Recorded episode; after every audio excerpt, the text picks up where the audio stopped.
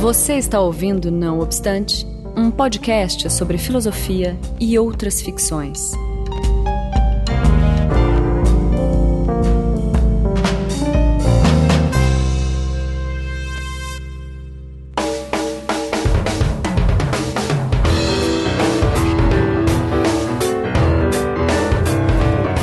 Começando mais um Não Obstante, eu sou Marcos Beccari e estou na companhia de Daniel Portugal. Olá, gente. Que me acompanha hoje para conversar com o professor Rodrigo Petrônio. Diga oi, Rodrigo. Olá, tudo bem, Marcos, tudo Daniel? Tudo bom. E a gente vai conversar sobre a importância do pensamento de Peter Sloterdijk na filosofia contemporânea. Eu vou então apresentar rapidinho o professor Rodrigo Petrônio. Se eu cometer algum erro aqui, você pode me corrigir, tá, ah, Rodrigo? Ou complementar, enfim. Uhum.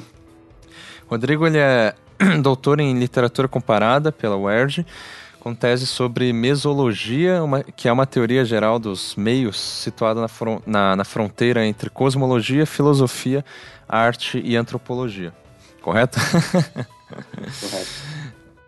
desenvolveu o doutorado sanduíche com, como bolsista CAPES na Stanford University sobre, sob orientação de Hans Gumbrecht. É isso, né? Ele é, formado em, ele é formado em letras clássicas na USP, tem dois mestrados, né? um em ciência da religião na PUC de São Paulo, que é inclusive sobre o filósofo contemporâneo Peter Sloterdijk, e outro em literatura comparada na UERJ, sobre arte e filosofia na Renascença. Atualmente é professor é, da pós-graduação dos cursos de argumento e roteiro e de história da arte na FAAP, em São Paulo.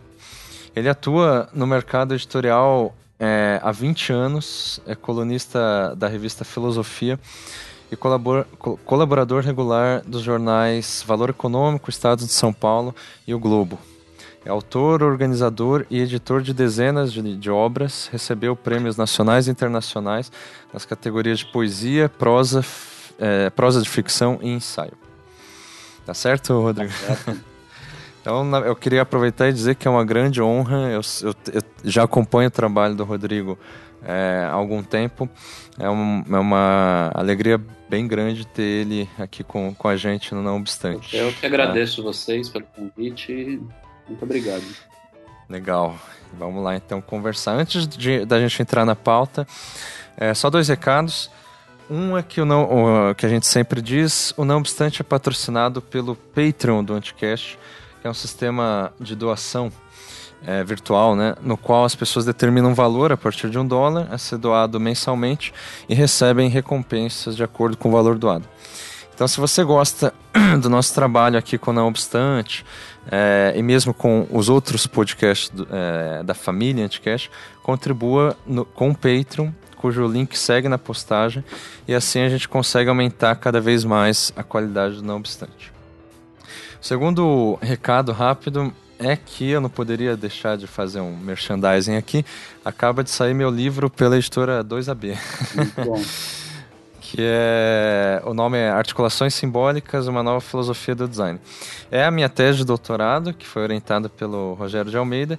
Tem o prefácio do Daniel, Opa, que está aqui com vocês. Livro, o livro é muito bom, gente. Comprem porque vale a pena. Ah, vale a pena obrigado. ler. Daniel ganhou muito bem para fazer milhões, o prefácio. Ganhei milhões. Exato. é, menciono também que a capa é de um colega meu chamado Vicente Pessoa que fez também a narração do meu book trailer, que é um vídeo né, sobre o meu livro, que a gente vai deixar também no post. É, a edição desse vídeo é do Pedro Maciel e o sound design é do Felipe Aires, que já é conhecido aqui, que faz a edição do Não Obstante, tá certo? O livro já se encontra em à venda e o envio é, vai ser feito a partir de 30 de maio, mas você já pode comprar e o link segue na postagem, tá? Então vamos para a pauta.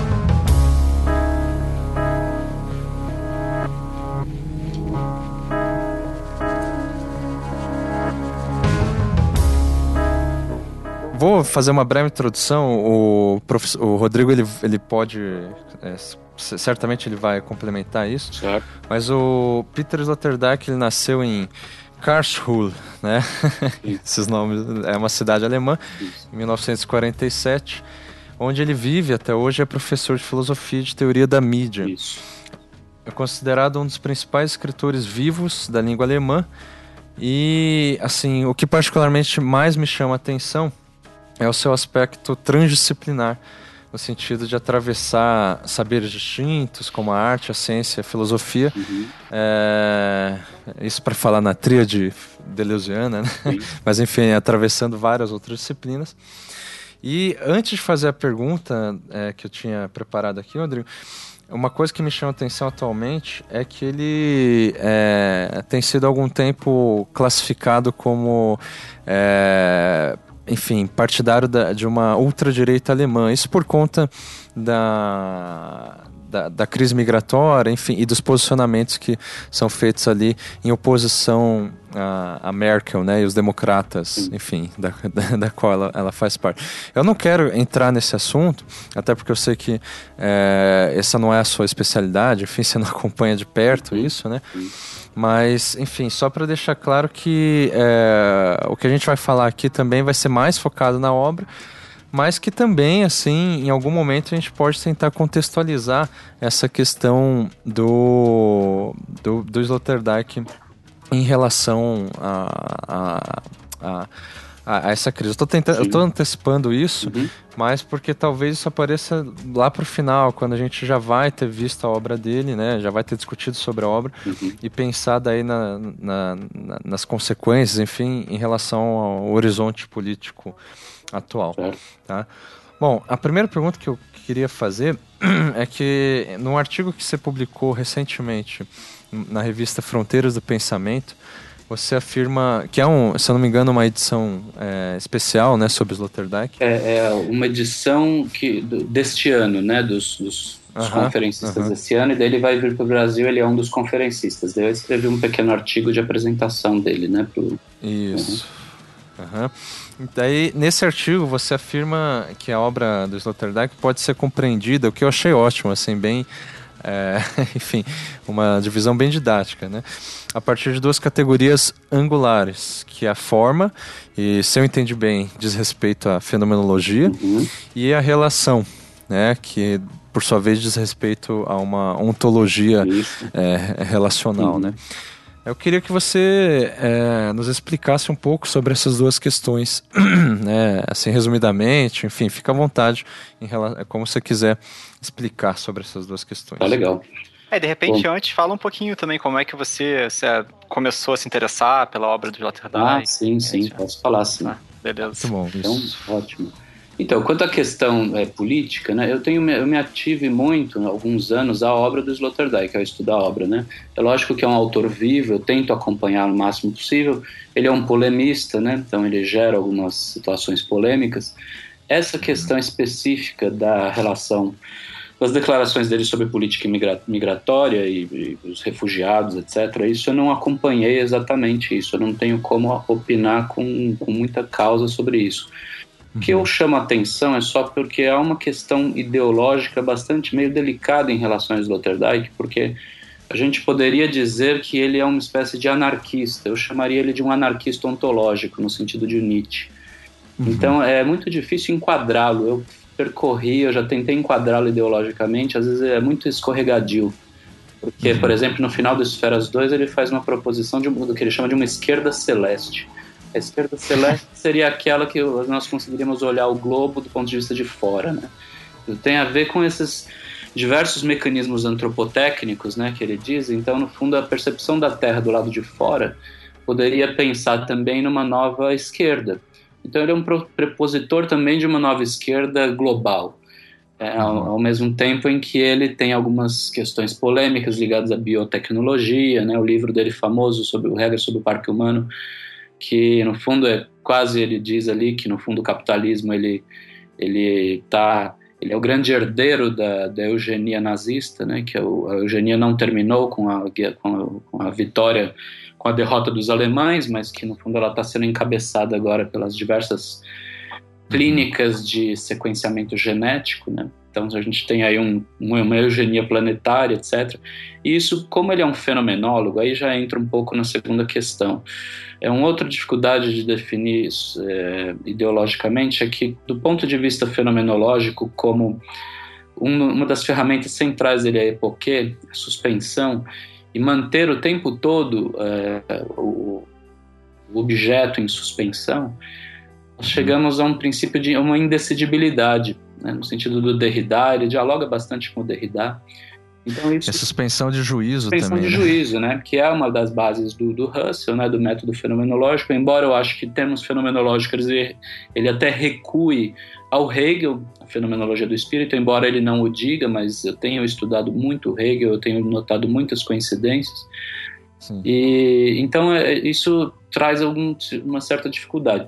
Mas eu acho interessante, a gente pode desenvolver depois, né, depois das questões, falar um pouco da questão hum. ideológica, voltar, que eu acho isso importante.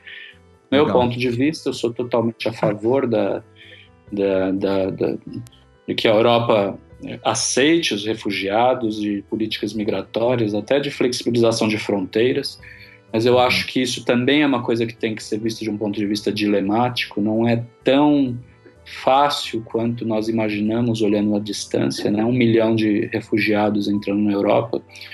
Pois mas é, é mas é, é, preciso também tomar decisões, né? É preciso encarnar certas figuras, como dizia o Hegel, e tomar certas decisões que são decisões políticas também. A gente pode, eu não tenho nenhum prurido em criticar o Sloterdijk, como eu tenho feito em críticas até o método dele, a obra dele, para poder me distanciar em alguns aspectos da obra dele que eu acho sensacional eu acho brilhante assim sobre diversos aspectos né? então uhum. assim no, do ponto de vista do, da minha de como eu cheguei foi um, uma aproximação um pouco tortuosa eu estava estudando há alguns anos né antes do mestrado eu estudava alguma coisa ligada à gnose ou ao gnosticismo na literatura e é William Blake né uma retomada da tradição gnóstica da, na literatura moderna e eu me deparei com um texto de Sloterdijk sobre a gnose, sobre o gnosticismo antigo, né? Tradição do pensamento antigo. Pô, que interessante. Qual texto que é? Hã? Qual texto é esse do Sloterdijk? Olha, eu até esqueci o nome, mas no fundo eu acho que é uma variação de um livro dele chamado Estranhamento do Mundo. Estranhamento ah. do Mundo é um livro que está no cerne né, do, do, da análise do pensamento gnóstico antigo. Ele uhum. chama de revolução anacorética, revolução dos anacoretas, uhum. e até da ascesis, né, do ascetismo, uhum. papel do ascetismo no pensamento antigo, que está muito ligado até ao Foucault, né, e principalmente ao final. Pois Foucault, é. As tecnologias, a parrésia, né, as tecnologias da ascesis, né, do, da disciplina, né, dos modos disciplinares. E o Sloterdijk é um leitor do Foucault, embora o critique em alguns pontos. Então, Sim. isso, mas eu li aquilo e deixei de lado tal. E aí eu me lembro em, em 99, 99 não, é 99, 99 que foi a polêmica dele com o Habermas, né? É uhum. do Regras para o Parque. Eu lembro que eu li, na, acompanhei pelo jornal, né? E assim, não, não tinha me caído a ficha, ainda não tinha percebido muito bem a obra dele na sua, na sua angulação maior, né, do uhum. ponto de vista mais abrangente. E aí, então, depois de um determinado momento, eu reli o Regras, né? Li alguns ensaios pequenos dele, como No Mesmo Barco, que é um livrinho de ensaios que eu acho muito instigante. E aí decidi entrar no Esferas. Daí no Esferas eu me senti em casa, assim, eu percebi que eu realmente eu, eu achava muito interessante aquele modo de pensar e que no fundo articulava muitas coisas que eu já vinha tateando, acho que desde a adolescência, né, literatura, arte, filosofia, tal. Ele tem um modo desconstruído, né, de ir levando ensaístico, né, no melhor sentido da palavra, de não fechar os temas, de não ter uma tese a defender, mas apenas problemas a levantar. E aquilo foi me fascinando, e daí quando eu percebia que eu discordava do ponto de vista dos conceitos, eu concordava do ponto de vista do estilo, ou seja, era uma leitura que eu gostava como literatura. Então, isso é Sim. é que me deixou, que me continua me fascinando no Sloterdijk, que eu acho que é a grande fascinação do Nietzsche, né, do Montaigne, de alguns escritores que são, de alguns filósofos que são escritores, no próprio Platão, né? Platão é um escritor excepcional. Sem dúvida. Isso que daí eu, me parece que me abriu um grande, um grande horizonte, né? A partir do Esferas, e aí eu entrei então e fui, eu já li acho que toda a obra dele, quase toda, ou, ou tudo assim o que eu pude, que tenho acesso. mas me concentrei no mestrado. Eu decidi fazer um mestrado na área de ciências da religião, que é uma área bastante transdisciplinar, né? Hoje em dia eu estou mais próximo da antropologia. Eu acho que a antropologia é um campo que, que eu tenho achado muito fecundo para articular, né? No fundo, o que eu gosto é de articulação de pensamento. Uhum. Eu não gosto de trabalhar muito isoladamente. Quando eu estava estudando literatura, eu estava sempre buscando um pé na filosofia, então é isso que me interessa. E acho que a obra dele, nesse sentido, que chamou muito a atenção, né? Agora, quanto à pergunta do Marcos, né, do, em relação à fenomenologia, forma, isso, eu cheguei nesses conceitos depois de quebrar bastante pedra, porque, embora eu acho que eles são provisórios, essa demarcação que eu fiz, ela é muito simplificadora. Por quê? Porque, veja só, o Crítica da Razão Cínica, que é o primeiro livro do Sloterdijk, de 83, né, que na verdade foi um best-seller, né, foi o livro que o lançou. Ali, no fundo, há um, uma parte central que é a parte fenomenológica, uhum. que ele está trabalhando fenomenologicamente o cinismo no Ocidente. Né? Então, ele vem lá do Diógenes de Sinope, do fenômeno do cinismo na Antiguidade, até o que ele chama de, de transferência, né? Do, quando o, o, poder da crítica cínica, né? um proto-anarquismo antigo, que foram cínicos, ele começa a ser vampirizado, ele começa a ser encavalado pela lógica dos senhores. Então, os senhores é que assumem para si a lógica do cinismo combativo, né? E começa a haver uma ambivalência da, da crítica, que, que isso vai gerar uma ruína da crítica, que é a ruína da crítica que nós vivemos hoje em dia no capitalismo globalizado. E que para ele é definido como uma, uma um cinismo universal difuso, né? Essa é a definição que ele dá da nossa época. Então ali, o primeiro livro dele, então já a perspectiva já é fenomenológica. Porque, no fundo, ele está fazendo uma teoria das formas, das formas e da consciência. Ele está pensando como a consciência se manifesta formalmente, historicamente, né? aí o resíduo hegeliano, historicamente em diversas figuras, em diversas manifestações. O que o distingue do Hegel, basicamente, é, que é a questão do telos. Eu acho que não existe um telos ou uma teleologia tão clara no Sloterdijk como existe no Hegel. Né? Uhum. Mas, não tem fim da história. Oi? Não tem fim da história. Tem fim da história, né? Porque a história pode até se dissolver em novas figuras, né? O Sloterdijk, aí os, os marxistas podem o acusar porque ele é um, ele, ele é um leitor e, diálogo, e um interlocutor do Fukuyama, mas para ele, é a história agora. seria o fim de certas figuras, de certas figuras uhum. da história, porque no fundo o dever do hominídeo, né? Ele está sempre pensando em longas durações, em um processo de hominização, que esse que era o meu tema do meu, do meu mestrado, era o conceito de hominização, ou seja, de longas narrativas de longa duração. No fundo, as a história ainda está para ser reconstruída, só que dentro de novos ângulos, né? Talvez de multipolarizações ou de multiperspectivas de um, de um horizonte tecnológico, né? Do, das sociedades pós-industriais agora.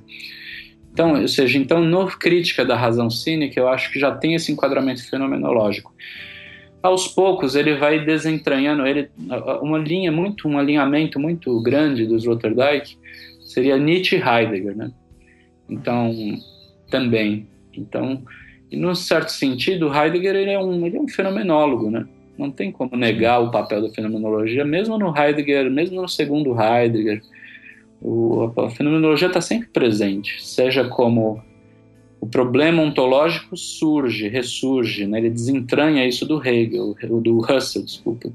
O Russell renegou né, o, Heidegger, mas eu acho que então essa, essa articulação fenomenologia-ontologia, que eu acho que existe no Hegel, que não existe no Russell, mas existe, por exemplo, no Bachelard, é um fenomenólogo, fenomenólogo com o qual também o, o Sloterdijk dialoga muito, e que existe no Heidegger, e essa ontologia né, perspectivista ou anarquista que existe no, no Nietzsche, uhum. eu acho que essa é uma certa, uma certa linha angular pela, por, por, meio da qual nós podemos ler boa parte do Sloterdijk, mas eu não acho que seja possível eu acho que é uma linha mestra, mas ela não dá conta de tudo. Se nós pegarmos o Ir e Tempo, por exemplo, é uma visão fenomenológica da constituição da, do timos, né? uhum. do, do, e das potências da ira. Como a ira ela foi sempre canalizada, ela foi uma teve uma função civilizatória, no certo sentido de construção de civilizatória no sentido mais ambíguo e benjaminiano que a gente pode pensar, né? Mas teve uma função nuclear, né? Para a constituição do Ocidente, do mundo moderno. E como essa sublimação ou a desinibição da ira, que é um conceito que ele usa, como isso está ligado à, à, constituição política moderna, né? Modos pelos quais a gente usa a ira. Então, mesmo assim, eu acho que há um, um resíduo aí fenomenológico como método, né? Hoje em dia tem muita gente que critica a fenomenologia, hoje em dia não, já desde o século XX, né? Mas eu, de fato, eu acho um método, um modo de pensamento que eu acho que não está totalmente esgotado. Ele pode não, ser... Sim, até... Oi, pode... Não, até porque a crítica, às vezes, é justamente na parte da fenomenologia em que você tudo bem, tem a suspensão, mas você está olhando para o sujeito transcendental, né? Mas se você tirar essa parte né, quase ainda metafísica, metafísica. você tem a, a fenomenologia um método que é super relevante, né? Um Não é necessário você Exato. ficar olhando sempre o sujeito transcendental, que é um claro. do, do Husserl, é, né? Que é justamente é... é. Esse impasse está até no Russell, né? Uhum. Porque no Russell ele começa, ele, no fundo ele vai chegar ao idealismo transcendental para poder resolver algumas antinomias internas, mas isso é difícil porque é, essa questão do transcendental para ele nunca é posta de um modo assim suficiente, né? Ele. Ele usa o transcendental como um modo de superar os empiristas, né? Para ele a teoria da percepção dos empiristas é, é muito problemática. Os empiristas também são muito importantes no começo da obra do, do, do Husserl. Mas o transcendental aparece em Heidegger, né? Ainda que com outro nome, né? o Vicente Ferreira da Silva, que é o grande filósofo né, brasileiro, cuja obra eu organizei, ele, ele cria um termo para traduzir o Heidegger que é da transdescendência. É um transcendental para baixo, é um transcendental rumo à finitude, né? A derelicção. Sim a morte, né, o ser para a morte. Então é um transcendental invertido uhum. no Heidegger, que eu acho o Heidegger é, um, é, enorme, né? Um pensador enorme. É. Então também todas as variantes do Heidegger pelo Agamben, até mesmo pelo Badiou, né? Da recepção atual, né? Do, do Heidegger e por outros pensadores, o próprio Sloterdijk, né? Então é, o próprio Derrida, Levinas, né? Então é um autor muito fecundo. Agora ele Sim. também tem, tem, tem problemas ali também. Né? Então, agora, só pra, se me permite, é. É, Rodrigo, só para esquematizar e de repente tornar um pouco mais, enfim, assimilável, é. a ideia da forma, que tem a ver com a fenomenologia, é que não há. Daí eu vou falar aqui, você disse é, se é mais ou menos por sim, aí, tá? Sim, claro. É, que não há como separar a substância dos seres, seja vivos ou não vivos, dos seus modos de atualização, dos seus modos de vir a ser, sim, né? Sim. Então, tipo, a gente só pode compreender os fenômenos uhum. é, a partir de suas manifestações formais. Isso. E, é, isso assim, me assim, pela minha leitura, tem um, assim, tem um, um, um, um pouquinho a ver com, com Spinoza, assim, em relação a essas manifestações formais, que é tu, tem uma unicidade, enfim, que, que, que não separa as substâncias, né? É, ou em níveis hierárquicos de substâncias sim, e tal. É, e com relação à ontologia é, relacional, né? É, me parece que aquela você, você coloca no, em, nos seguintes termos que eu acho que é bem esclarecedor, que a coexistência precede a existência. Isso, exatamente. Isso está lá no Esfera Zoom. É, a Esfera Zoom, eu ia é. falar isso, é bem Esfera Zoom. Então, o que, que é essa coexistência que, que não tem mais fronteiras, né, uhum. entre é, os modos de existir Daí, portanto, me parece que até essa ontologia relacional ela deriva lá da, da, da, da fenomenologia da unicidade. Assim, porque... Deixa eu só rapidinho, Rodrigo, antes de você claro, responder, porque a gente já vai entrar nas esferas, só para terminar o tema da, da classificação da obra, de repente a Sim. fenomenologia ou, ou, ou esses é, diálogos de Sloterdijk com, com outras é, abordagens, uhum. ou, o que, que ele, como você poderia classificar a obra dele e tal. É, uma coisa que me interessa bastante é, é pensar o que ele propõe no, no Ir e Tempo. É uma psicodinâmica que, em vez de se focar na libido, né, se foca no timos. Uhum. E é isso. Como é que você, de repente, vê essa, essa parte da obra? Né? Ela está tá dentro da, das propostas que você mencionou? Seria uma outra parte? Sim. Tá, perfeito. Então, o, que o Marcos mencionou, né, assim, é, são grandes as perguntas, né, tem que... Sim, é. Mas, assim, o, a ontologia relacional é um termo que eu comecei a cunhar para des, descrever a obra do Sloterdijk. Ele usa é. esse termo, acho que uma vez no Esferas, até onde eu me lembro, uma ou duas no máximo. Eu acho que no Esferas 1 e no Esferas 3. Mas ele não define, ele chega a definir mais ou menos o projeto Esferas nesse sentido, mas é que como ele sai, no fundo, de uma proposição do Heidegger, do projeto da facticidade do Heidegger, e ele sai, na verdade, de um conceito, ele extrai os esferas de um conceito heideggeriano do Mitsein, que é o ser com, que é, é de exaltar a relacionalidade acima da, da sempre, né, jogar as luzes, sobretudo, na questão da relação, e não tanto do Dasein, né? Embora o Dasein já seja, já o ser aí já é relacional. Uhum. Então eu tentei, o que eu tenho procurado, né, o que eu percebi é que toda obra do Sloterdijk tem algum componente relacional. Por exemplo, no Crítica da Razão Cínica, a gente tem a dupla vinculação, ou seja, a ideia do double bind, que é a descrição dele do cinismo. Double bind, o que é o cinismo? O cinismo é uma, é uma dupla vinculação, uma mensagem duplamente vinculada, com, com valências negativas e positivas simultaneamente. Então, uhum. no fundo, há ali uma, relação, uma questão relacional também. Ou seja, a própria descrição do cinismo é uma descrição relacional, fundada sobre uma bivalência. No Esferas, ele chama de. O que é a esfera? É o que ele chama de ontologia da díade, né? que é uma ontologia da relacionalidade, ou seja, da estrutura interior-exterior, do ponto de vista ontológico. Uhum. nisso ele está muito próximo do Hegel. Se a gente for re, né, retroagir, o, o, que o Hegel está pensando, por exemplo, no, na, no o, que seria o idealismo absoluto, é aquele capaz de articular né, o espírito subjetivo e a objetivação, o objetivo. Né?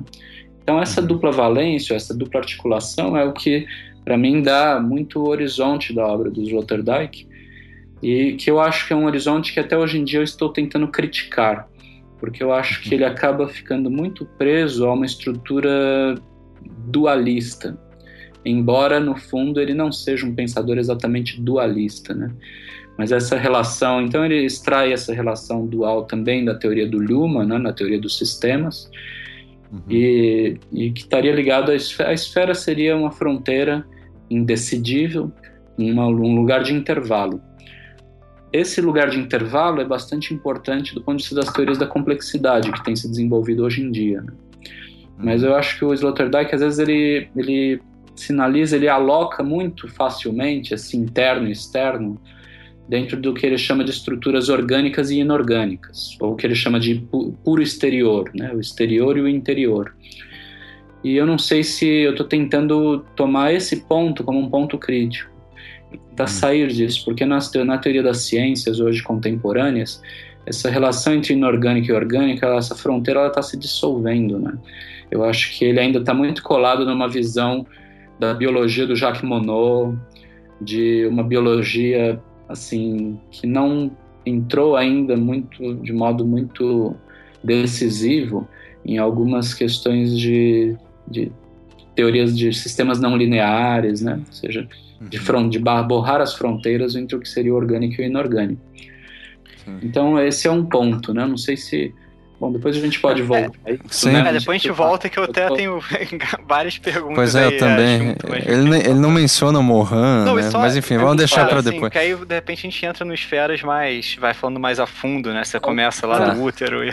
isso, que é, isso é difícil, né? O Sloterdijk ele também é um dissidente da teoria crítica, né? Uhum. Assim, ele vem, ele, ele é um crítico do Adorno, etc., mas ele, ele, ele, saiu, né? Ele começou os seus primeiros anos lá na teoria crítica e saiu. Uhum. Então é difícil, assim, por exemplo, a última coisa que o Sloterdijk é, por exemplo, é um pensador holístico, porque para ele não tem o nível, não existe a totalidade, né? Porque os fenômenos, eles os fenômenos produzem multiplicidades de espaços, né? Para dizer com o Bachelard que ele cita. Então, as uhum. multiplicidades e os lugares Eles são sempre multiplicidades que às vezes são incomensuráveis entre si. Eles não, então não existe um grande todo, né? Assim, um, o grande todo é o sonho da metafísica, né? É, que é pressuposto. Né, uma, grande, é... uma grande totalidade. Nesse sentido, Hegel ainda é um grande pensador metafísico. Uhum. Sloterdijk passa pela fenomenologia justamente para pelo Heidegger, né? Justamente para dinamitar essa possibilidade metafísica desse grande guarda-chuva, desse grande todo, né? Então é, uhum. é, é, difícil assim ancorar, porque, por exemplo, já me falaram, ah, o Teilhard de Chardin. Pô, o Sloterdijk não tem absolutamente nada a ver com o Teilhard de Chardin. Não tem telos, não tem uma grande salvação futura, não existe unidade, não existe o, o rolos, né? não, é, não é holístico. Não tem, não tem equilíbrio, né? Não é holístico, é policentrístico, né? É policentrado. Tanto que o Esferas 3, que é o que eu prefiro, né? é o volume dos Esferas que eu mais gosto, é, ali é uma pluralidade contínua, né? São assim, é um homem construindo suas espumas, né? E, os, e as espumas co-construindo o ser humano não há estabilidade, não há centro, há só bordas, franjas, margens, né? Então, é um pouco, então há um princípio de negatividade aí nele. Talvez seja esse resíduo ainda que ele manteve íntegro da, da teoria crítica. Então, eu acho que isso serve como uma ponte para que o Daniel perguntou sobre o, o Iritempo, uhum. né, Daniel? Sim, deixa, é... deixa de repente só eu dar uma resumida para ficar sim, mais claro o que a gente está discutindo, porque às vezes a gente está num, num nível muito, é, muito abstrato. Então, é. essa questão que a gente está falando do telos, por exemplo, de ser ou não holístico, só para situar para o ouvinte, uhum. é que tradicionalmente na filosofia você tem uma tendência a pensar que existe, por exemplo, uma ordem, sei lá, seja uma ordem do cosmos, seja o Exato. espírito, seja qualquer sim. coisa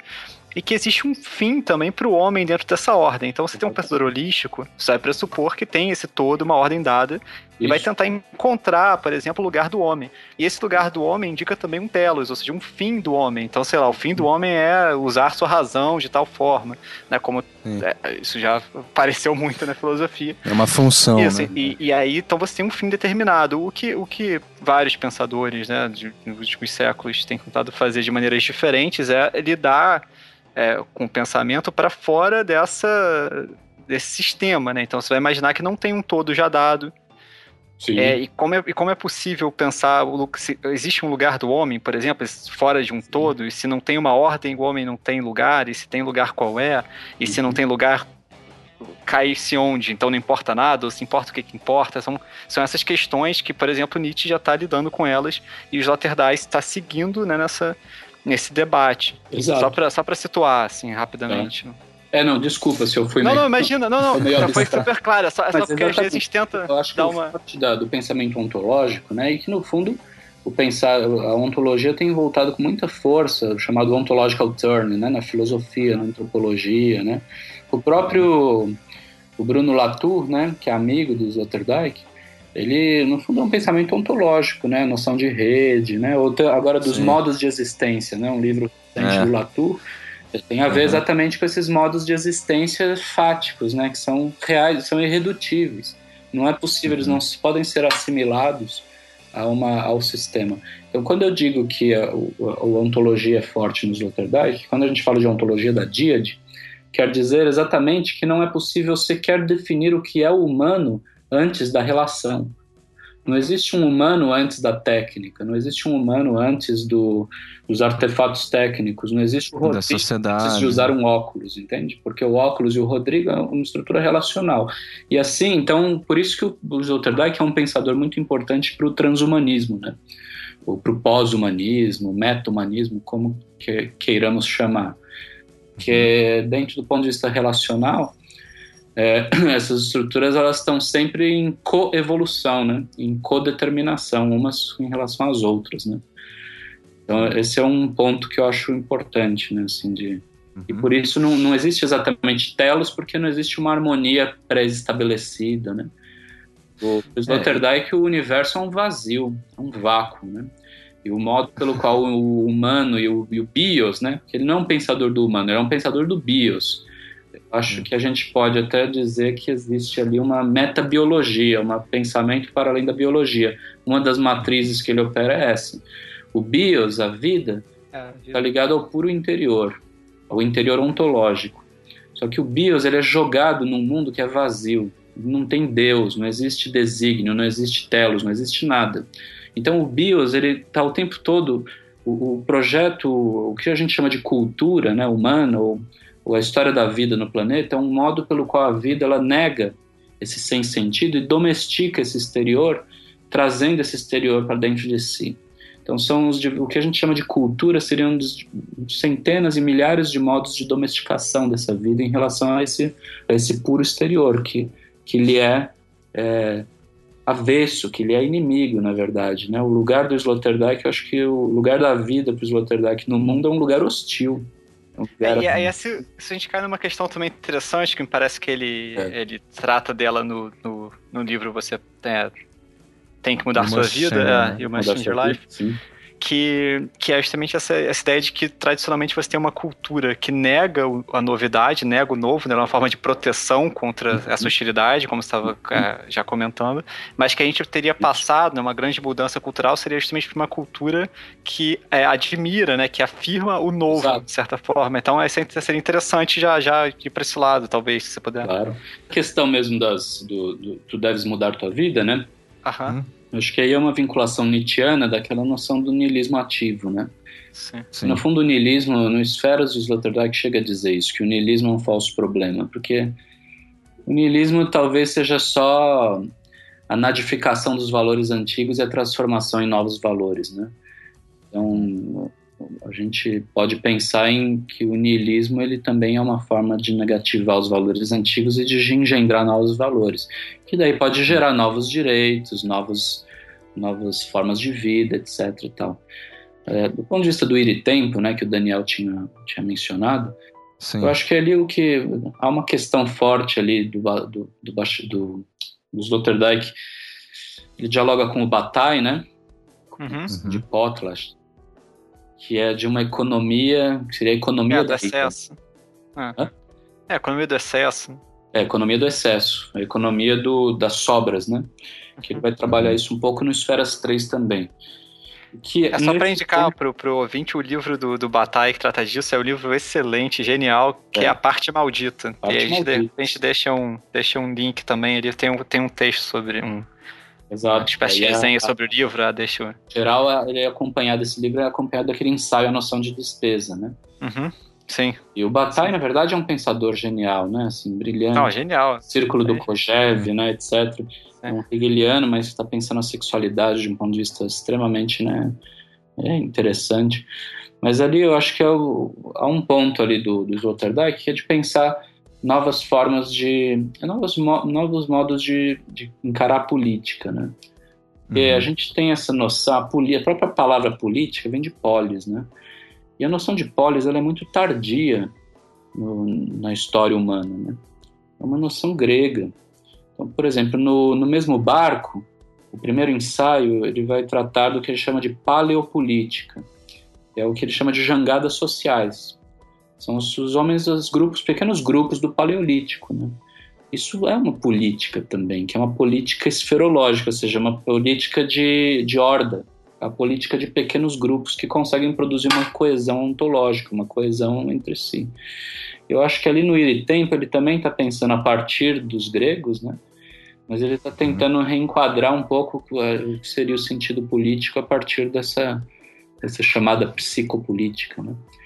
Há um antecedente dele, que é um livro pouco conhecido, de um autor menos conhecido ainda, que é o Gabriel Tardi, que é um gênio. Uhum. Eu adoro Gabriel Tardi, estou estudando com cuidado.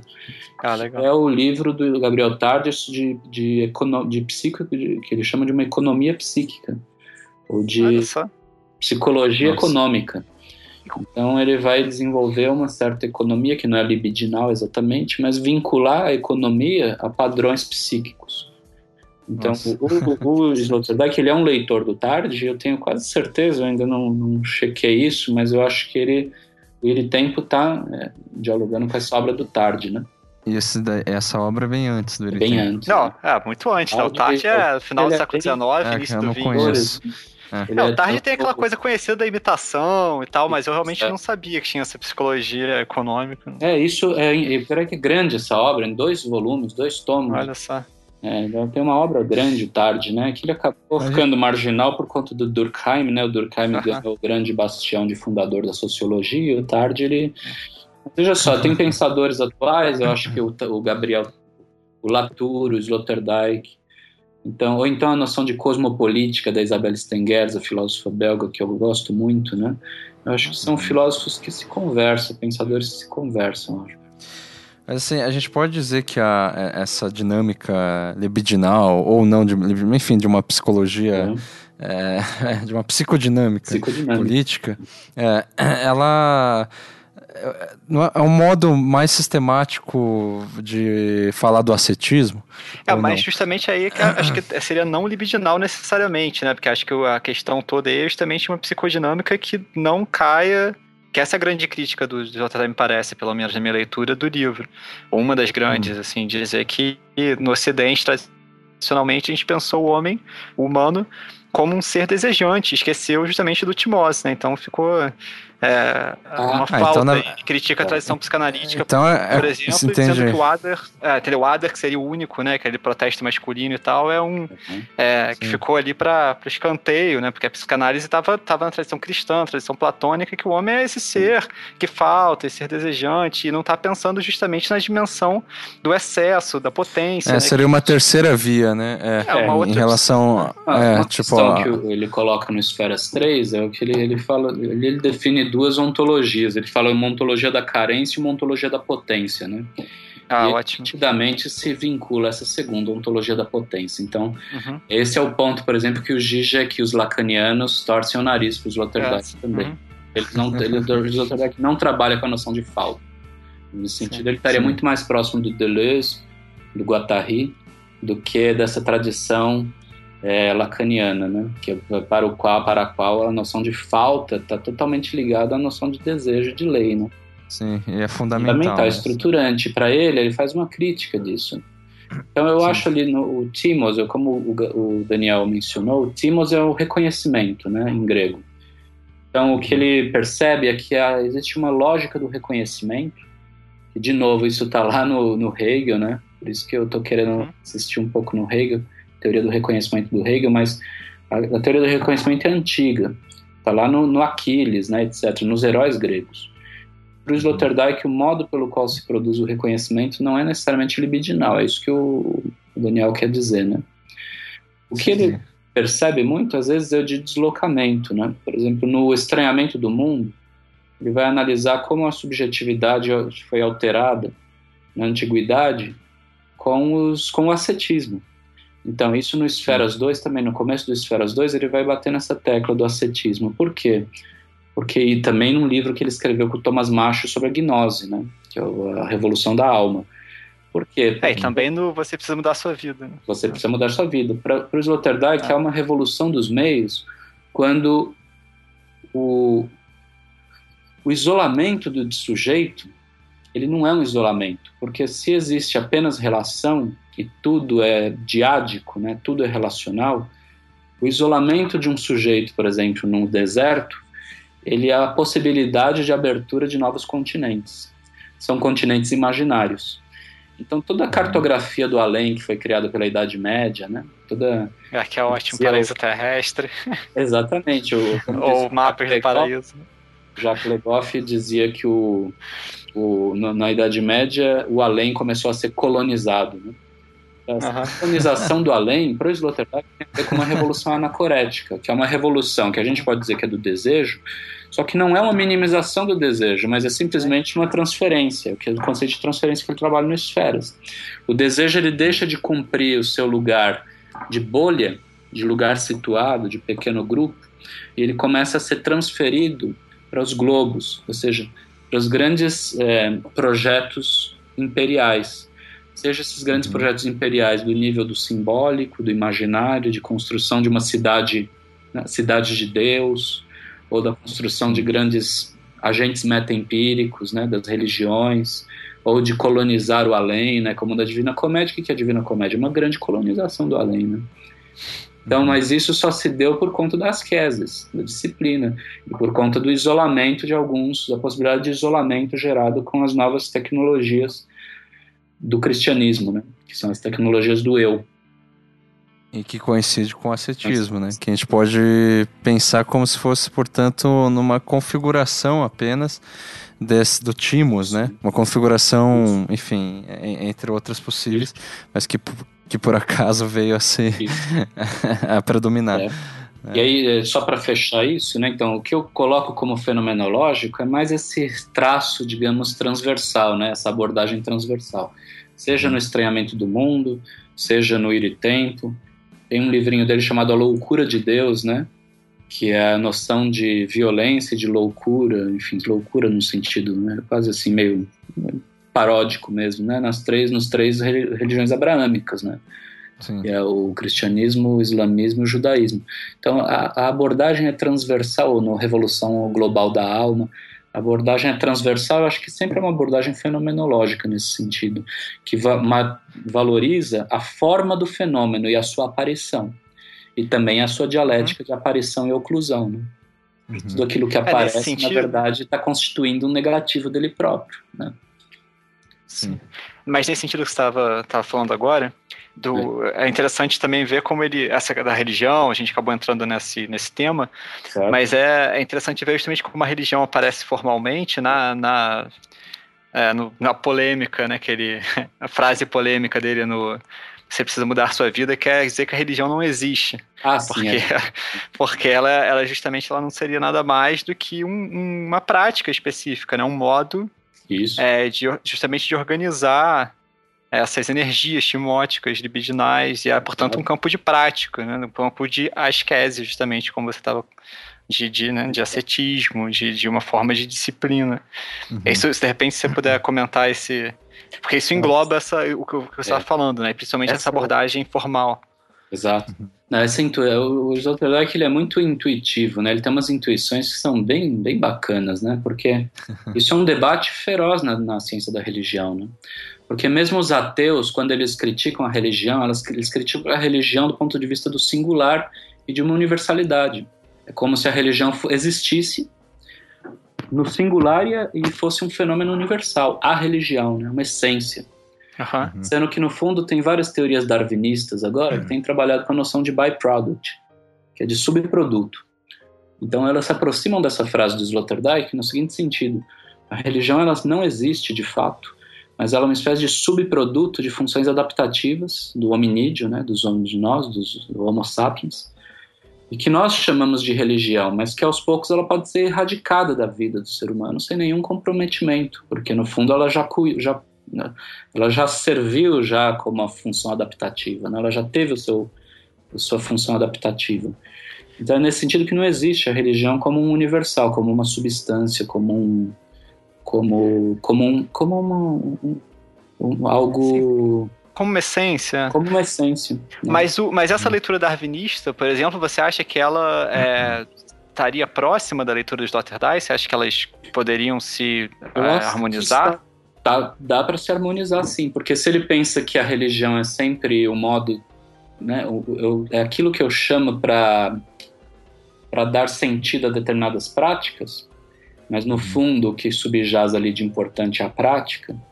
Então é como se o sentido da religião também pudesse ser superado no seu sentido histórico. O que eu estou dizendo é só assim, ele não não está do lado dos ateístas, como uhum. o Dawkins, o Hitchens, ah, não, claro, muito, certo?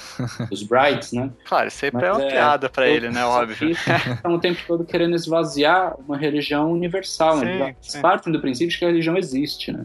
Eu acho que o Sloterdijk é mais é vergonhoso. É. Do que ele já está pensando nessa visão já darwinista também, de uma religião que é um subproduto. Né, e que ela pode ser erradicada, mas ela pode renascer sob outras formas, porque daí, de novo, ela vai estar, tá, a gente vai estar tá chamando de religião aquilo que não é religião, aquilo que é um meio pelo qual a espécie, tá, da qual a espécie está se valendo para poder seguir adiante.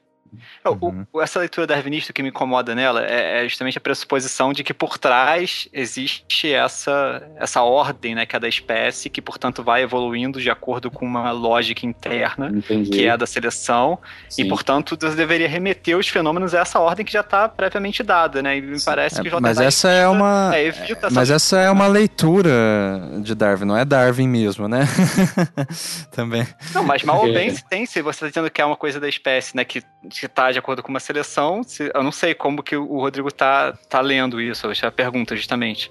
Mas se, supondo que se leia dessa forma, me parece que, que é, o Sloterdijk estaria é, criticando essa lógica, né? tentando fugir, como você mesmo colocou antes, da, de pensar a partir de, um, de, uma ordem já dada, mesmo que seja uma ordem da biologia, do é. natural. Sim, sim. É, daí ele.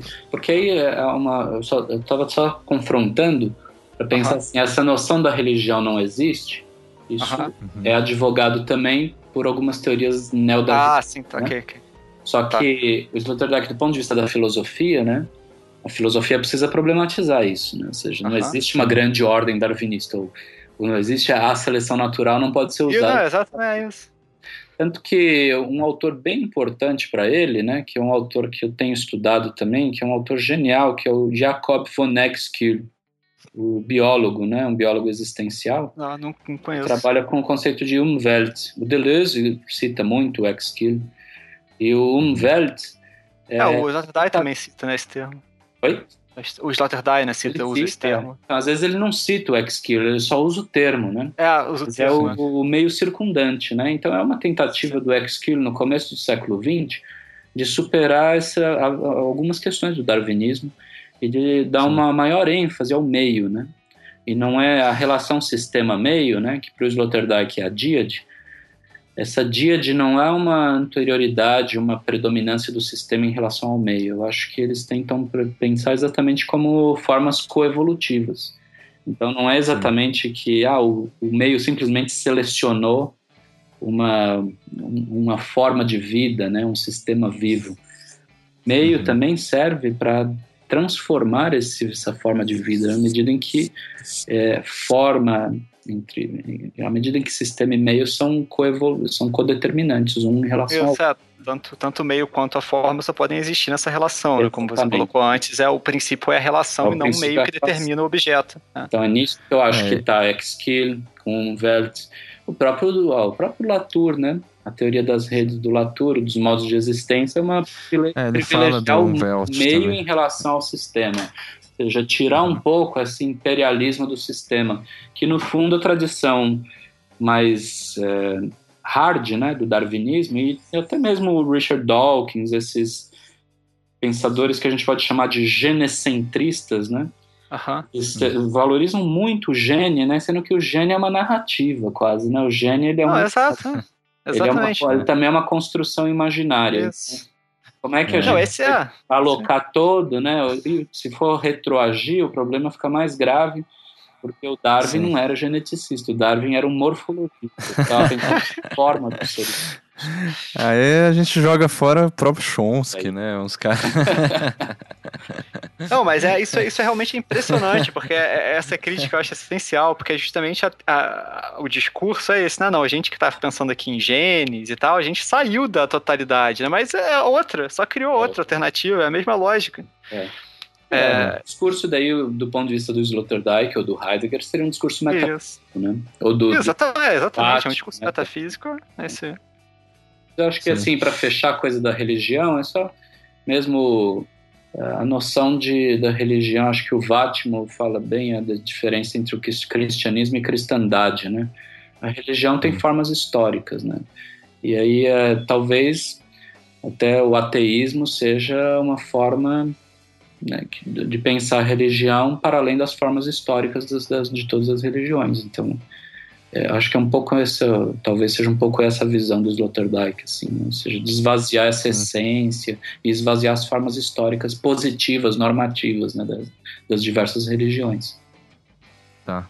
Eu acho que assim, pra gente. Não sei se você quer fazer mais alguma pergunta, Daniel. Ah, não, eu queria de repente é... só, só fazer um comentário para completar também tá. isso, que é, só para marcar também que o Sloterdijk, ao falar isso, é, ele não está de modo algum falando que a religião é, é, é má, por exemplo, justamente porque ele não está é. assumindo uma postura moral de antemão.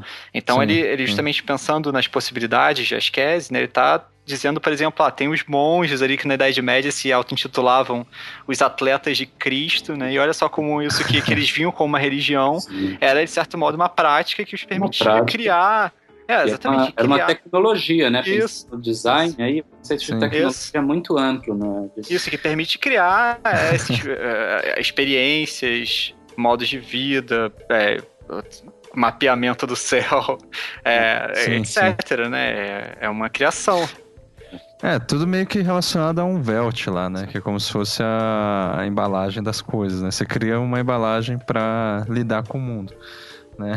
como se fosse um filtro. Isso, mas há alguns filtros que são criativos, né? Porque é, outra, outra coisa que eu talvez queria retomar, não sei se você já estiver pensando em outra questão, a gente pode deixar para lá, mas uma hora o Rodrigo mencionou que a, a questão do niilismo seria uma falsa questão.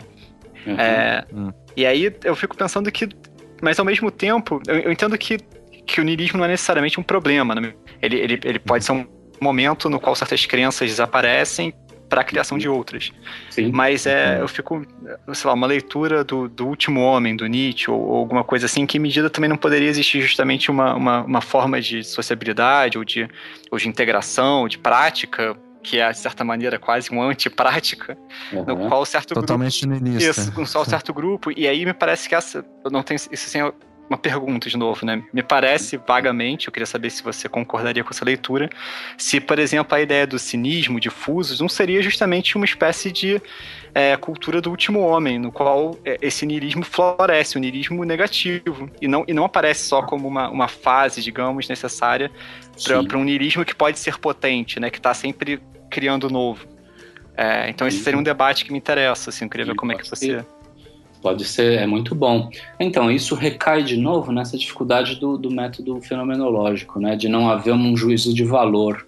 Então, eu acho que, putz, em tudo que eu li do Sloterdijk, é muito difícil ele falar, por exemplo, ah, que a gente vive em uma época de uma certa forma negativa, ou é, é muito, ele não emite juízo de valor, é uma coisa escamoteante o tempo todo que ele mantém sempre na suspensão. Sim, Agora, sim. o que eu acho que pode sim, é lógico que dá para pensar do ponto de vista valorativo, de juízo, é, como o último homem. Aliás, ele, talvez ele tenha falado alguma coisa parecida, assim como a, a razão cínica, né? Porque sim, é... o, o, a, o cinismo universal difuso é aquilo que inviabiliza a crítica justamente porque todo mundo critica. Todo mundo, hoje em dia, é um grande crítico social, né? Assim, as redes sociais, o tempo todo, todo mundo é de esquerda, todo mundo está falando de tudo, né? Isso. Daí é uma inviabilidade, né? Até o próprio Safato ele coloca uma frase interessante que ele diz que o, o, o cinismo é, é quando a crítica como que é a crítica é a inviabilização da crítica pela transparência, né? Quando ela se torna óbvio.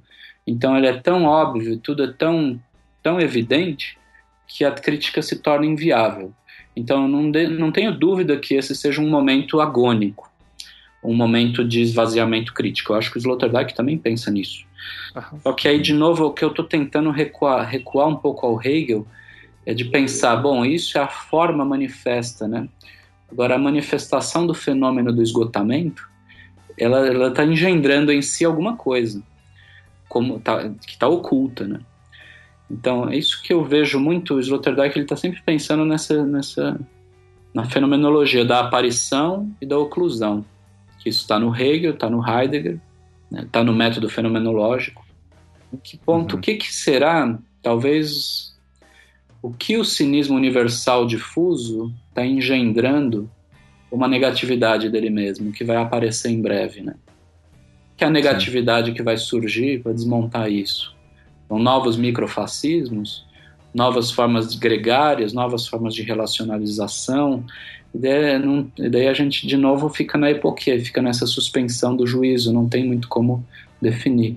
Talvez eu acho que seja até um lado meio frágil do Sloterdijk. É, eu ia comentar que isso É, eu ia comentar que isso às vezes me incomoda, principalmente quando eu li o Ire Tempo. Uhum. Eu achei fantástico, genial o livro, só que o, o, último capítulo, que é uma espécie de conclusão, sei lá, que é onde se espera que ele se posicione em relação à sociedade atual e tal. Sim. Eu achei muito fraco, assim, sabe? Tipo, uhum. é como se todo o resto do livro, tipo, aumentasse as expectativas e tal. Aí chega lá ele sabe? É, ele propõe, se eu, se eu, bem me lembro, tipo, ah, que a gente deve chegar num ponto de equilíbrio. E algumas coisas assim que eu fiquei abismado, sabe? Uhum. Tipo... é, não, ali, acho que eu, o Esferas 3, né, que é o meu favorito, eu achei uhum. no final também bastante frustrado. É. e uh, se apoia no Kenneth Gilbreth, aquele Sim. teórico da economia, né? Ah, uhum. Das affluent societies, Sim. sociedades da abundância. Uhum. E ele vai seguindo Gilbert, assim, como se não houvesse nenhuma aporia em você sustentar uma sociedade da abundância num mundo que pode continuar tendo o maior nível de exploração e de escravidão do, né, da história humana, assim, em breve, né? Assim. Então, eu acho que há um problema desse método fenomenológico, que eu acho que é um problema no Hegel, que não existe tanto, não existe nesse sentido no Hegel, por isso que eu tenho retornado um pouco ao Hegel, porque eu acho que ao afirmar uma ontologia da potência, o, Sloterdijk ele esvazia um pouco o princípio da negatividade. É. Eu acho que ele pensa apenas como se fossem faces entre a manifestação e a oclusão, né? E o ocultamento Sim. de formas. Então ele é muito bom para pensar a forma. Só que como diz o Hegel, a gente precisa ter uma forma encarnada também, né? É, você ou seja... A partir de algum lugar, você precisa se definir, né? O espírito é aquele que precisa se concretizar em alguma figura. Então, quando você não se concretiza em figura nenhuma, vira um esfumato, uhum. assim, né? Uma coisa um pouco Sim. complicada. Eu concordo contigo. É.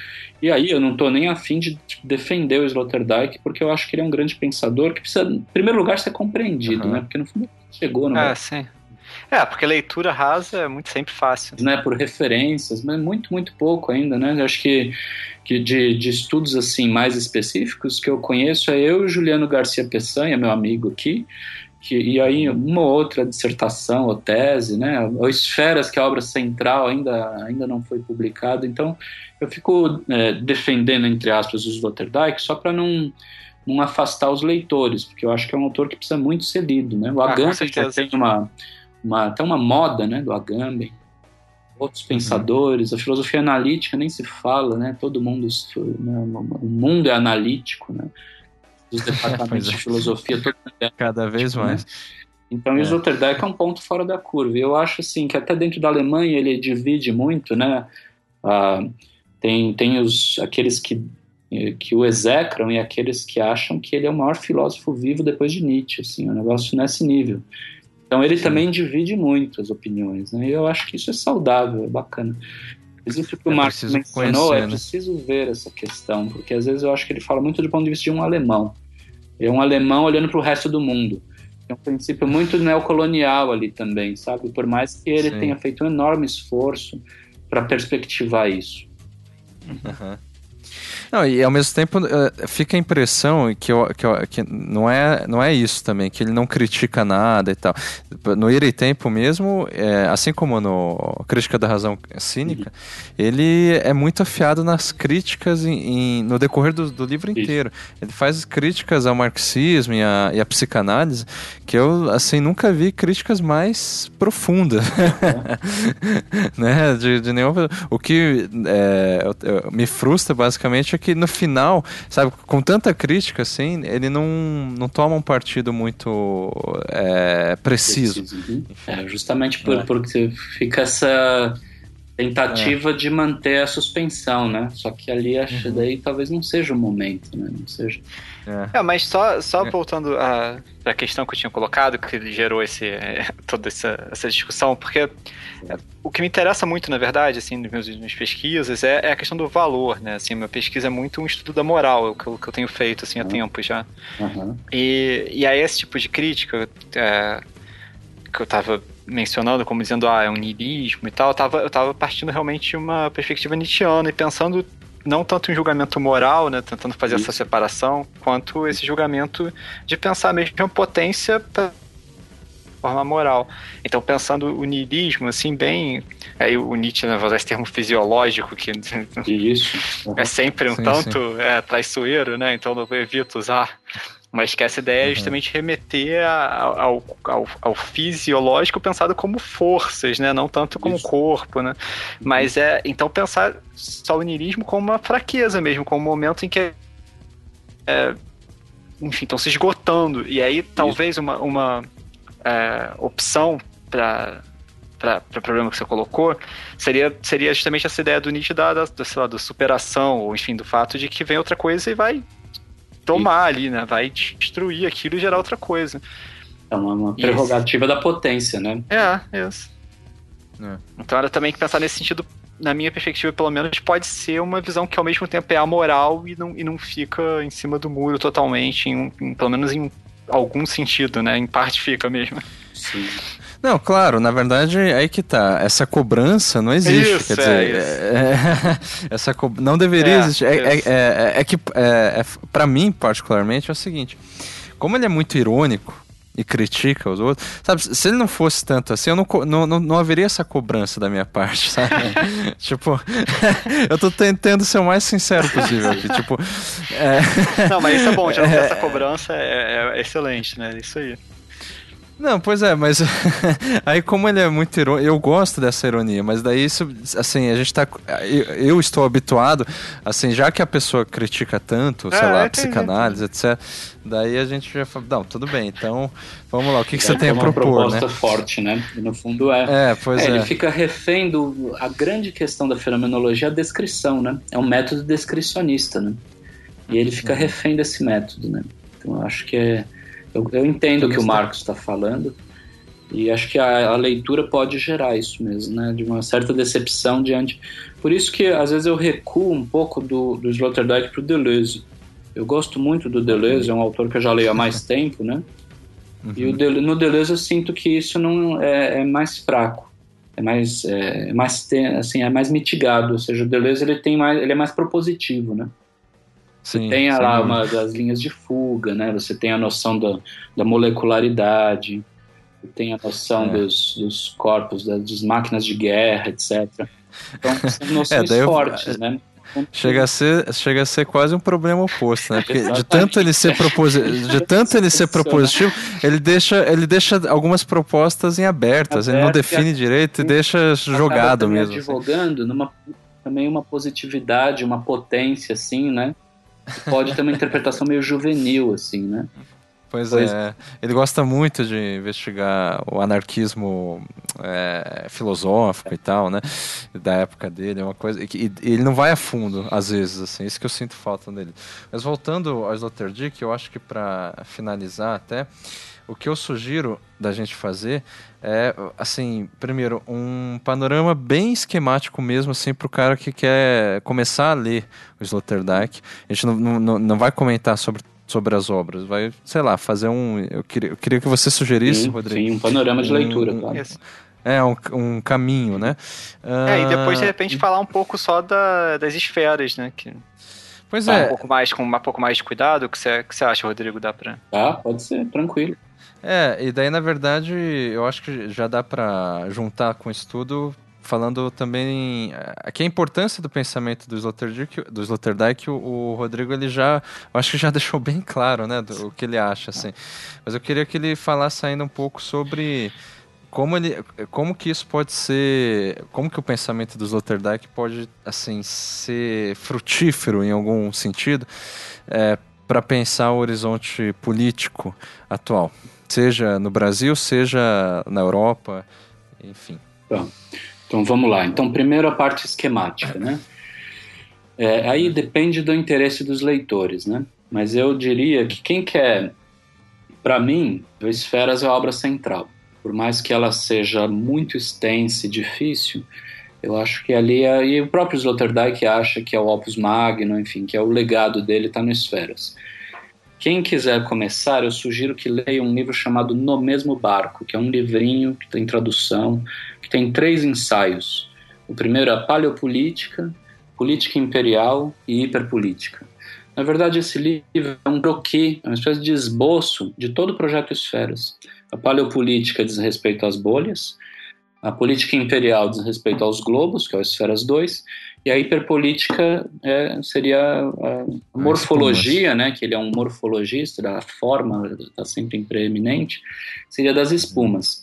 Então, eu acho que eu aconselharia de entrar, né, na verdade, esse livro ele foi escrito, eu acho que o Sloterdijk já estava trabalhando no Esferas, até em termos de datas, assim, e ele foi escrito, ele estava pensando, ele estava pensando já no projeto, então acho que vale a pena. Quem quiser, eu acho, eu gosto muito do Esferas 1 e do Esferas 3. O Esferas 2 ele é maior até em termos de tamanho de extensão. Ele Nossa, é gigantesco esse livro. Oi?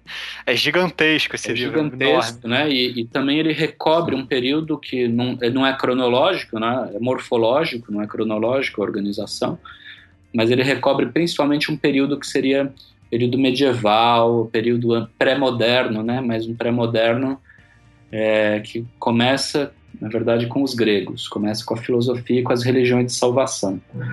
Então eu acho que é. talvez para o interesse do leitor seja mais interessante o, o 1 e o 3. Tem um livro dele bastante bom para se entrar no pensamento do Sloterdijk, que é um livro chamado O Sol e a Morte, que é uma longa entrevista que ele fez a um, a um estudioso é, alemão, né, uhum. Heinrich. E, então essa longa entrevista virou um livro. Então ali ele fala até do ponto de vista biográfico quais foram as influências dele.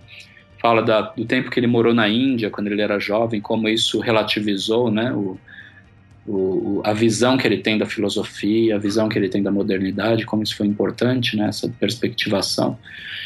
E ali eu acho que é um bom caminho também para entrar no Sloterdijk como um todo. Do ponto de vista, acho que da teoria crítica ou de crítica cultural, eu acho que daí vale a pena o Crítica da, da Razão Cínica, né? Como ali um, uma obra que um empreendimento de crítica cultural, eu acho, né? de teoria e crítica cultural, para quem se interessa por isso. Uhum. Do ponto de vista do da, de, de, política, eu acho que daí seria o ir e tempo, né? A noção de psicopolítica, do Timos, etc e um livro dele chamado é, Mobilização Infinita, que está com essa, na verdade, tem essa tradução na tradução de português de Portugal, né? Mas é, no fundo o nome do livro é Eurotauísmo, que ele fala da, da relação do, da Europa com o Oriente, né? E como ele desenvolve um conceito de política cinética, ou seja, de política do movimento.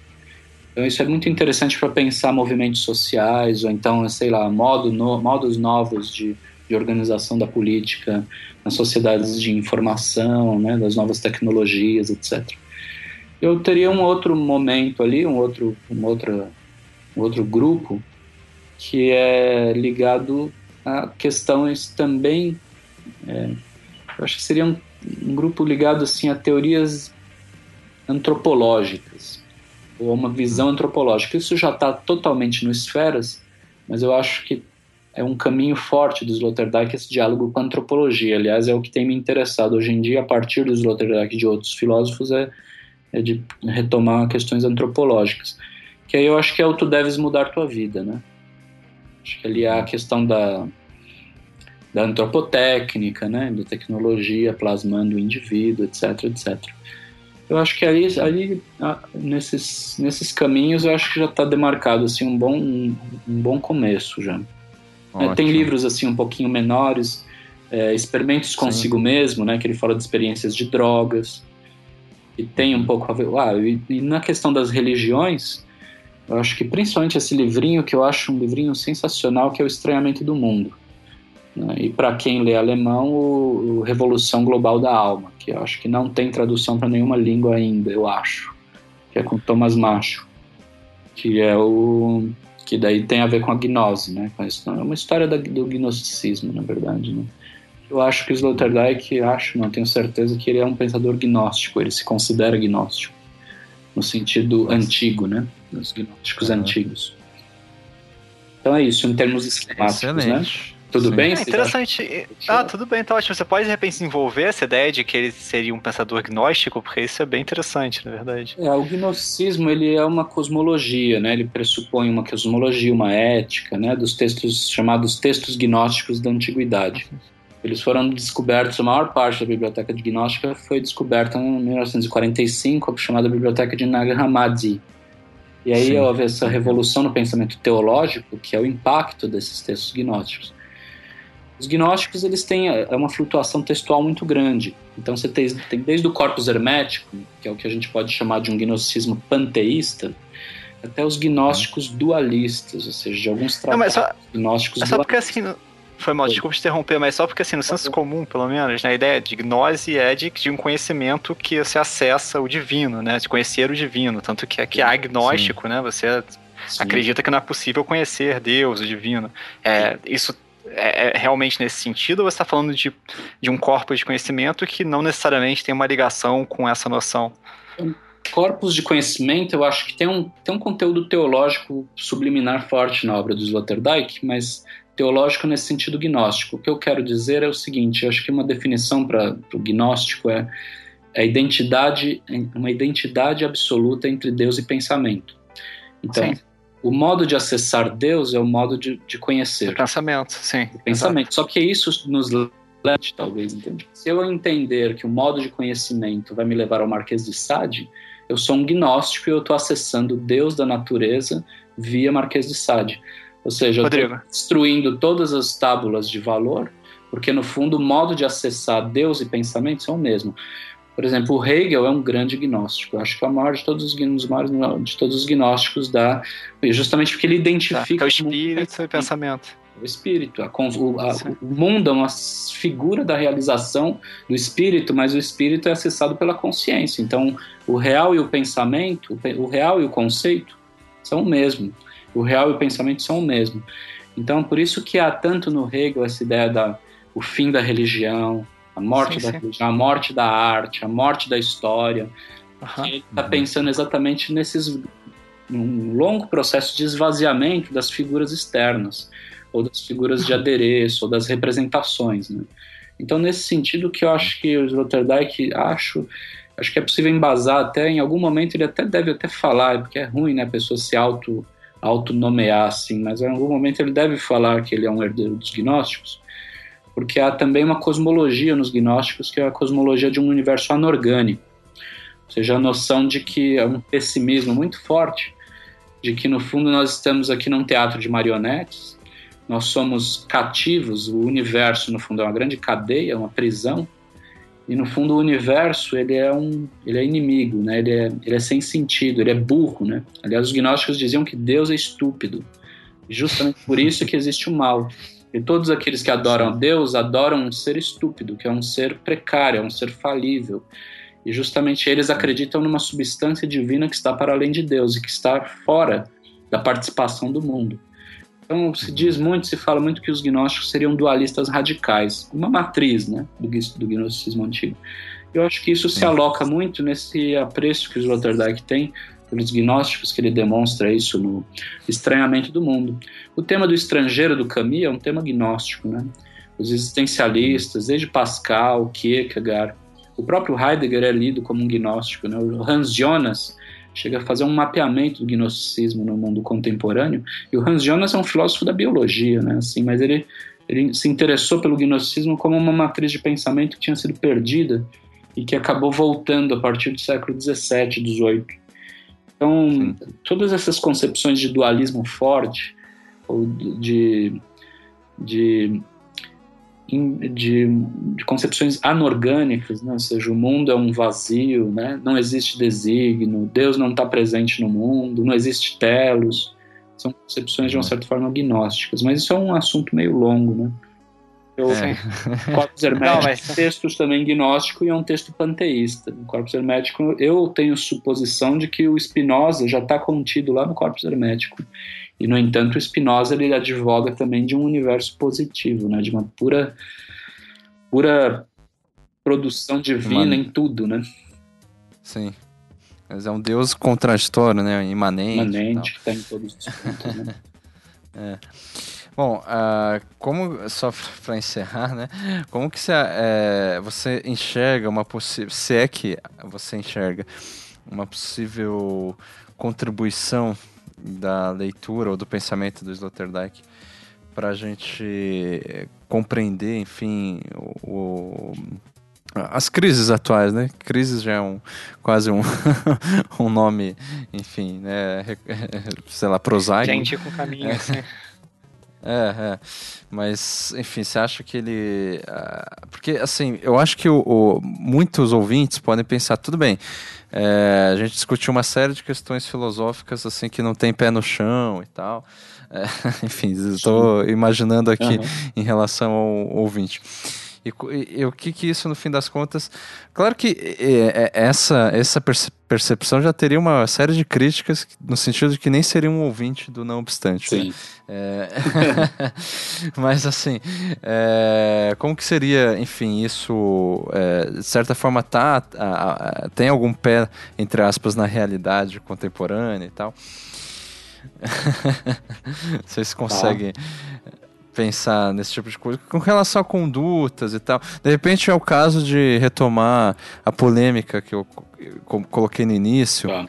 É, por exemplo, é, aí que tá, eu não consigo, de, do pouco que eu conheço em Sloterdijk, do pouco que eu li em Sloterdijk, é, compreender a, as declarações que ele tem dado em relação a, a. Não consigo fazer nenhuma conexão é, em relação a essas a, as declarações sobre a crise migratória na Alemanha. É, a gente vê que é, aquela, o partido que tem se criado, né, a alternativa para a Alemanha, tem tomado o Sloterdijk como um porta-voz principal, assim, em relação a, ao que ele tem falado sobre isso. Isso em oposição às condutas da Angela Merkel, né, em relação à abertura migratória e tal.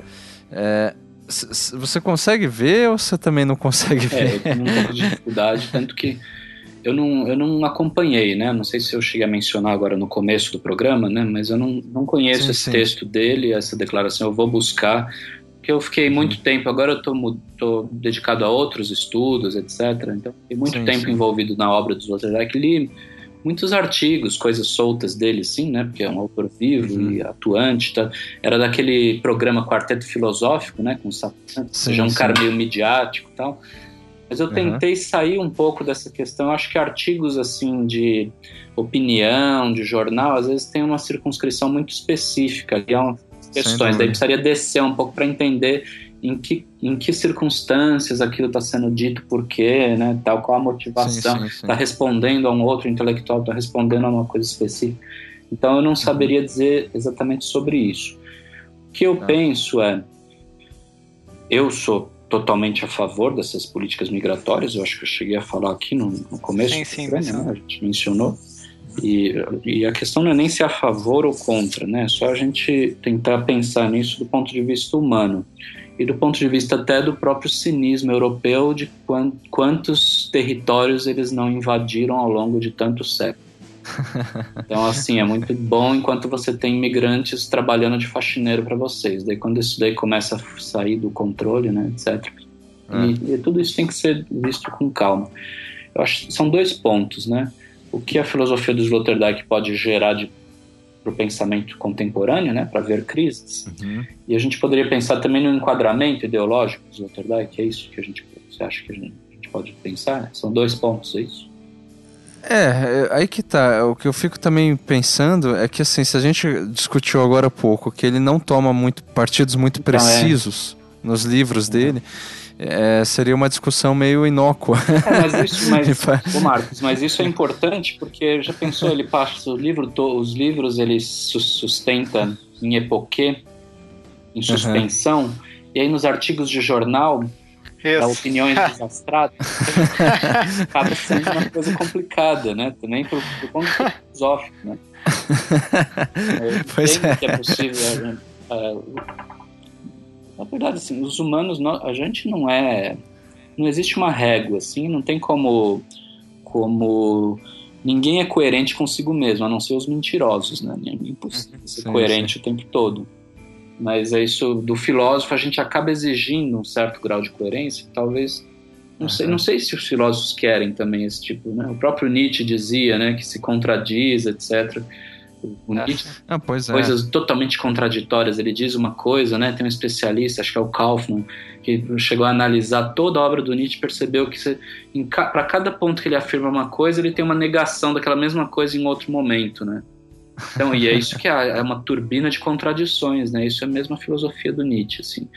Sim, então, assim, sim. o que eu diria, para ser mais preciso, eu precisaria ler exatamente o que o Sloterdijk diz e ver exatamente qual é a postura dele para emitir uma opinião sobre uhum. isso, sobre a questão migratória. Do ponto de vista da, da filosofia dele para questões atuais, eu acho que a maior legado, a maior, a maior, a maior herança né, que eu acho que ele pode dar, eu acho que é justamente esse tipo de pensamento relacional. É um pensamento uhum. relacional e não holístico. Eu acho que esse que é a questão. Muitos problemas de crises, por exemplo, ecológicas, né? o Sloterdijk é muito simpatizante das questões ecológicas. É, é, os ecologistas, ou o discurso ecológico, muitas vezes ele é visto muito do ponto de vista holístico, como se fosse possível fazer um grande mapeamento de todas as redes e entender um funcionamento simbiótico de todas as coisas assim. Uhum. E na verdade, as coisas estão em relação, mas elas não compõem uma grande totalidade. Não, não é possível acessar essa totalidade.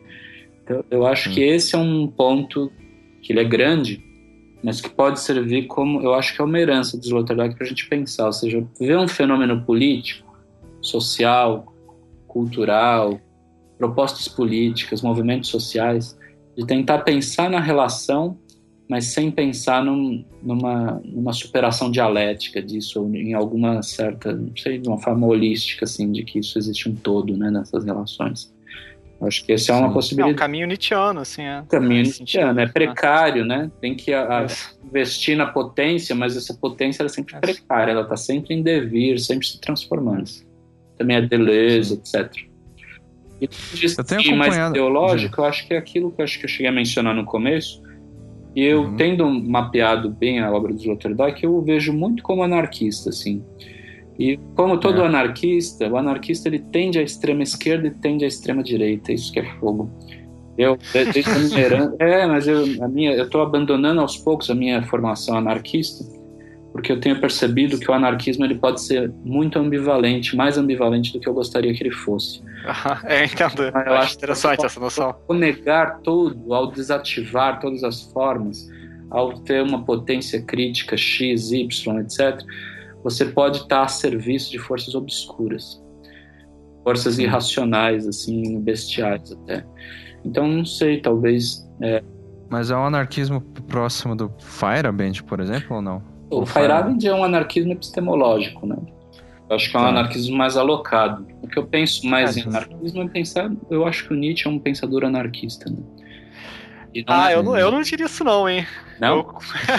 porque, é, é, porque tem, é, porque tem uma. É ele... no Nietzsche, mas a aristocracia ela é afirmada a partir do ponto de vista também é, das forças cósmicas, né? Seja, não, sim, eu entendo, não estou discordando frontalmente, assim, tipo, ah, uma. Mas é acho que um ponto que você estava pegando antes, da, quando você falou isso, que eu achei ótimo, essa ideia de que o anarquista, ele, ele, ele acaba assumindo posições radicais, mesmo sem querer. É, uhum. Isso me parece que o Nietzsche percebeu, assim, eu acho. É, e aí ele, ele, às vezes, ele afirma, ele fala que, que a, a falta de governo, por exemplo, uhum. é uma espécie de fraqueza. Olha só. É, que ele, ele tá afirmando. É. Que no fundo ele não é que ele é anti-hierárquico, ele está afirmando nova, uma nova forma de hierarquia isso. não Novas, né? É uma hierarquia isso. que não vai passar pelo, pelo, pelo ressentimento e pela vingança. Isso, né? exato, esse, do, esse. Do, do, herói, né? Do herói trágico, do nobre, da virtude, né? Isso. É, sim. Então, é, eu não sei, de repente o, o Deleuze, o Deleuze é um anarquista brilhante, né? Um autor que eu, um dos meus autores do coração, assim, eu acho o Deleuze brilhante em vários pontos. Em alguns sim. pontos acaba sendo um pouco idealista, um pouco, enfim, eu acho uhum. que pode engendrar a gente não consegue parar na, nas revoluções moleculares, né? Mas o Coisa sabe disso também. Não pode deixar a filosofia tem, dele. Tem, eu estou procurando aqui um, um, último livro que eu, que eu vi, foi, eu acho que foi ano passado que o, do Sloterdijk, só que eu não, eu não vi ninguém que leu, queria só saber se você leu. Eu não estou achando o maldito nome, que eu lembro que era alguma coisa como as crianças malditas do ocidente. Ah, tá. Acho que eu sei. Não, você viu isso eu não li, não. Tá, mas você viu isso de alguma forma. É. é, é alguma coisa envolvendo crianças malditas o título, eu não tô achando. Você sonhou com isso aí, disso. Marcos. Ó, pelo que Pode ser também. Eu acho que é, tem a ver com essa, essa noção de, de, da infantilização da, da, da sociedade. E no fundo, daí de novo, é, para ele não é, é positivo nem negativo. É uma forma assim de, da adolescência, né? Isso ele coloca em outro uhum. momento, acho que no Esferas 3, ele fala que nós estamos nos tornando cada vez mais adolescentes. Só que o humano, o Homo sapiens, ele é um adolescente, né? Ele é uma o fenômeno da neotenia que ele analisa é o nascimento prematuro. Então, assim como os, os chimpanzés eles gestavam por 12 meses, o sapiens ele é uma, é uma, é uma excrescência do chimpanzé, porque ele começou a gestar por 9 hum. meses. Ele, é, ele teve um nascimento prematuro, por isso que ele é mais fraco. Então, o Sloterdijk ele usa um argumento antropogênico para dizer que nós somos a espécie humana é adolescente em relação aos primatas. Então, se a gente está vivendo uma cultura da adolescência, talvez nós estejamos é, chegando mais próximos a uma certa é, modo, né? Um certo, uma certa constituição que não é essencial, mas que é da espécie, que nos caracteriza como espécie também. Então, tem esses cortes, né? Assim, da gente pensar. E aí, de novo, Sim. o regime moral está suspenso aí, porque tá, não está falando assim, ai, que droga esse mundo que nós vivemos de adolescentes, né, as pessoas envelhecem. Não, tem uma potência na adolescência que é interessante, né, assim, que tem que ser levado em conta. Ele é descritivo, né? É, não, não é ressentido com o mundo, Bom, né? Então... Isso eu acho ótimo nessas, nessas críticas, assim. Que... Então, é, acho que a grande questão é essa, Daniel, é, tipo, é fugir do ressentimento a qualquer isso. né? Eu acho que é, isso é uma percepção, eu acho, Sim. muito fina, assim, eu acho que ele faz isso bem. Ele se mantém o tempo todo na, na, na, na, suspensão do juízo, mas eu acho que a grande questão é fugir do ressentimento. E a gente sim. tem cada vez mais é, discursos ressentidos eu... de todos os lados. Né? Sim, sim, totalmente.